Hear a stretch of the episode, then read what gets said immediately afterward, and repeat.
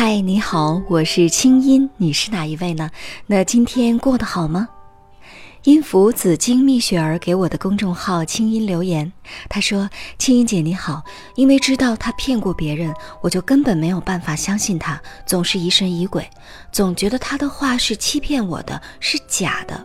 他一再强调不会欺骗我，可是我还是没有办法相信。比如说，他不接我电话，或者不让我看他手机。”也不让我管他，我就会觉得他有问题。他在我面前拿手机或者心不在焉，我就觉得他是在和别人聊天儿。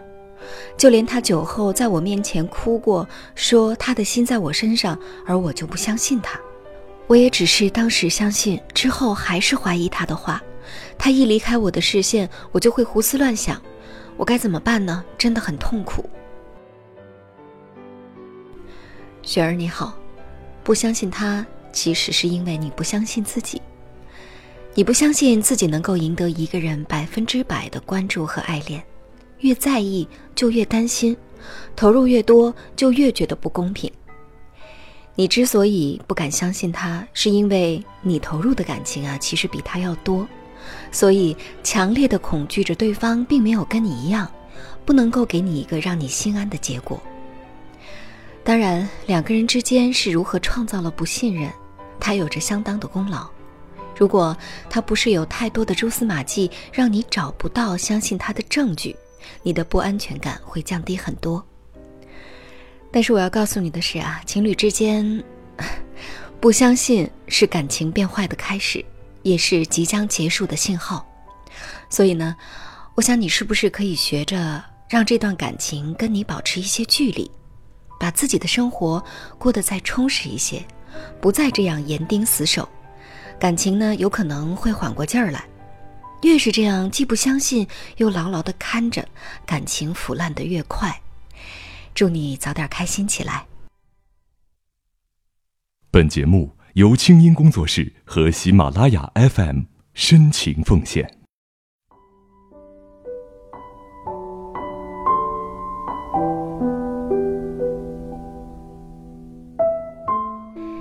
记得爱情，却记不起你的样子。作者：青宁。和他相识在夏天，落日的余晖给窗外的杨树叶子镀上了一层金色的边。风吹起，叶子发出哗哗的声音。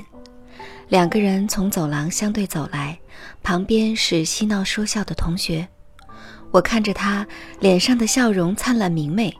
他被我笑得莫名其妙，眼神里是满满的惊讶和疑问。后来他告诉我，每次看见我，我都是冲他笑嘻嘻的样子，害得他回到教室就借镜子看脸上有没有什么东西。那时的我高二，他高三，不知道什么时候就注意到了他，是在食堂吃饭，不经意的扭头，发现他长得很像我一个朋友，于是开始留心起来。他的班级和我在一层，每次去老师办公室都会经过，常常能见到他。而我抱着恶作剧的心情见他就笑，终于把他给笑毛了。于是，在各种巧合和不巧合的状况下，我们就这么相识了。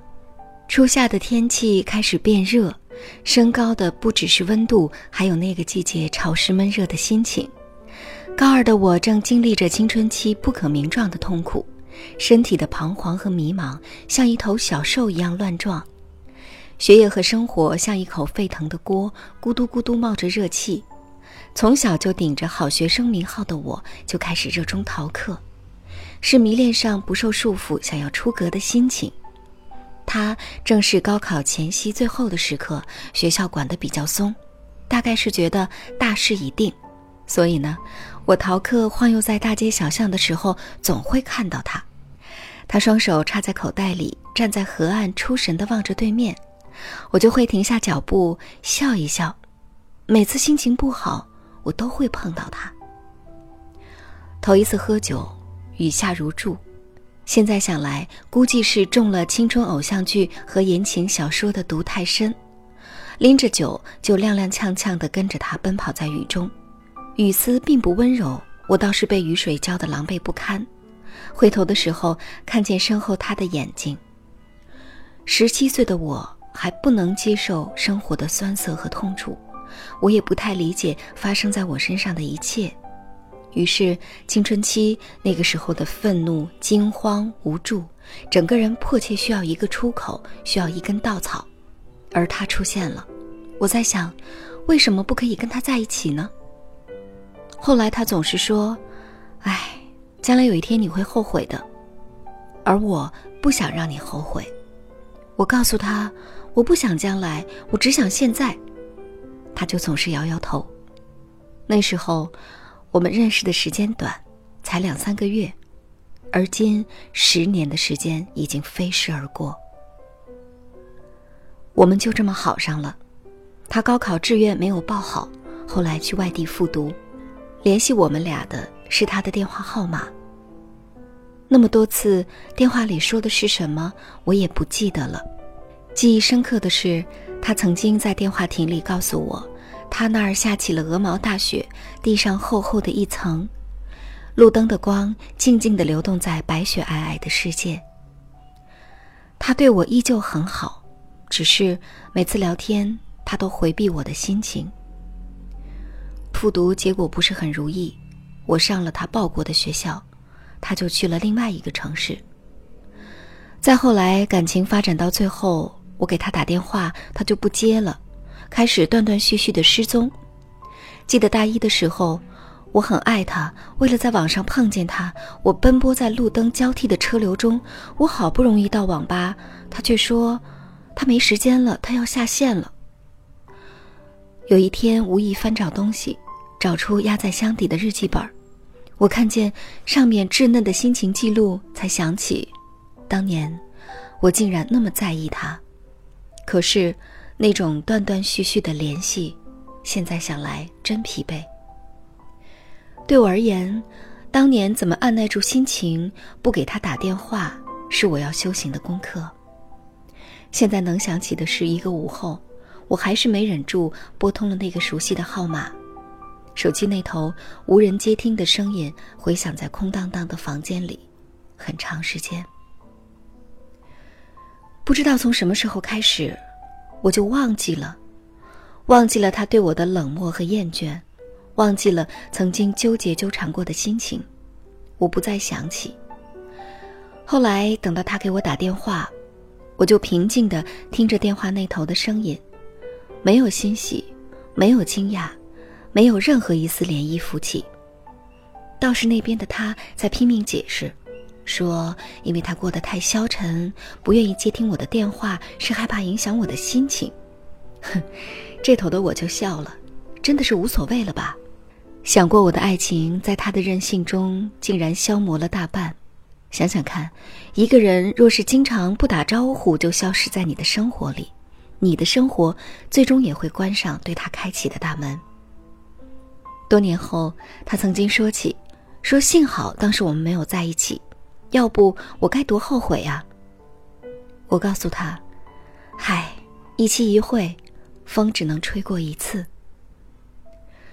最终，网络这头的我已经做到了不提过往，客气寒暄，“好久不见哦。”是啊，那段爱情像是一段雨季的结束，我也是拼命的想找到一个人去转移我内心的问题。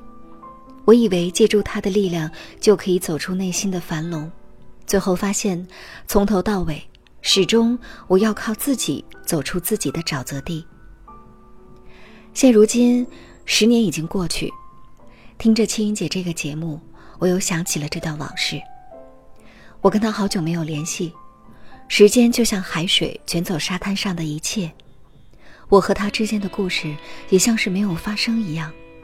也许本身这个故事就不是一个完整的故事。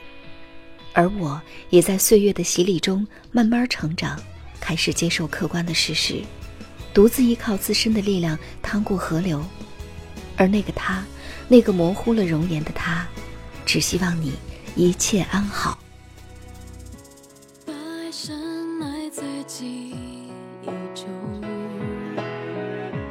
说不出口一种。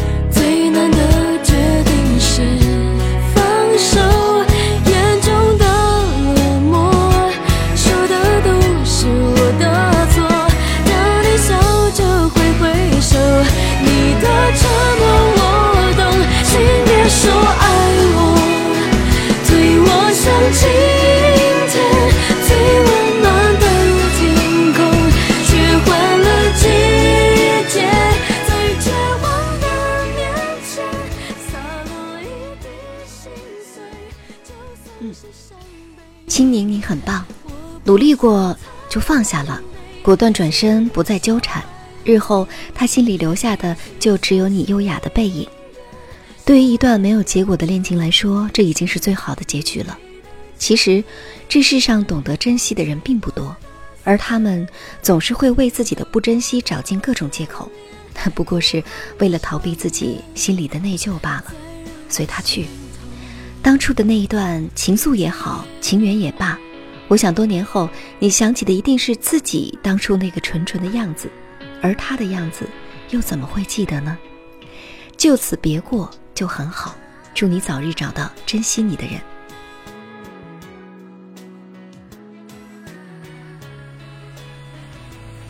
十四五岁的年纪，还不懂爱情，懵懵懂懂到二十四岁分手，今天他结婚。我还是没忍住，跟着闺蜜一起去了。看着她和他站在门口迎宾，都笑得那么灿烂，可能已经站了很长时间了。女孩微微的站不住，她搂紧了他的腰。然后他看见了我，愣了愣。我笑着对他们说：“恭喜。”为什么要去婚礼？很多人都问我。不要说我矫情，毕竟当初说过的要一起走进婚礼殿堂。哪怕站在他身边的那个人不是我，我也不算食言吧。十三年，我的青春全部用来爱你，我没有后悔过，我也不小了，可以告别青春了。谢谢你陪伴我走过的那些岁月。好久好久都没写东西了，今天突然又想起了你，不是想念，就只是想起了。现在的我很平静。能重新开始谈论一米八的男生。同事突然说去看电影，才发现离现在最近的一次电影院是和你一起去的，当然还有你的朋友。我不悲伤，不难过了，只是偶尔会想起你，仅此而已。也许我们本不合适吧，分开是最好的结果。其实我真的不知道认识你是不是后悔，我只是常常觉得。如果我没有对你说过那些话，今天也许我们还是朋友，还时常可以联系。这就是成长，学会静下心和理性思考，你一定会找到自己的幸福。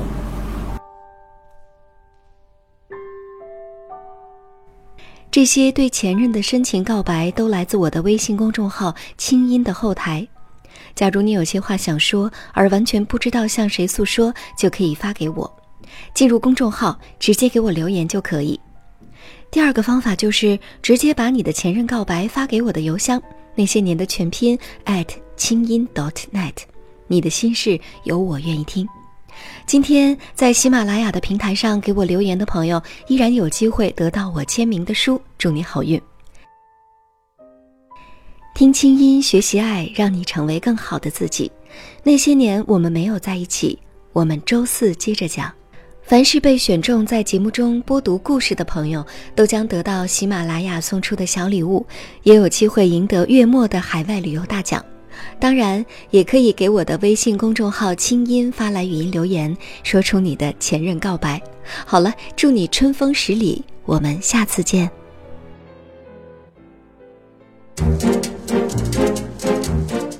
那些年系列节目由清音工作室和喜马拉雅 FM 联合出品，我们等着你写的故事。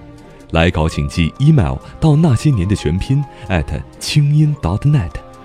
除了每个月评出的“转角遇到爱”海外旅游大奖，我们还为本期节目的作者准备了一份精美的礼物，请作者发邮件或者通过微信公众号“清音”和我们取得联系，告知您的邮寄地址。听清音，学习爱，让你成为更好的自己。本期节目监制清音工作室，我们下次再会。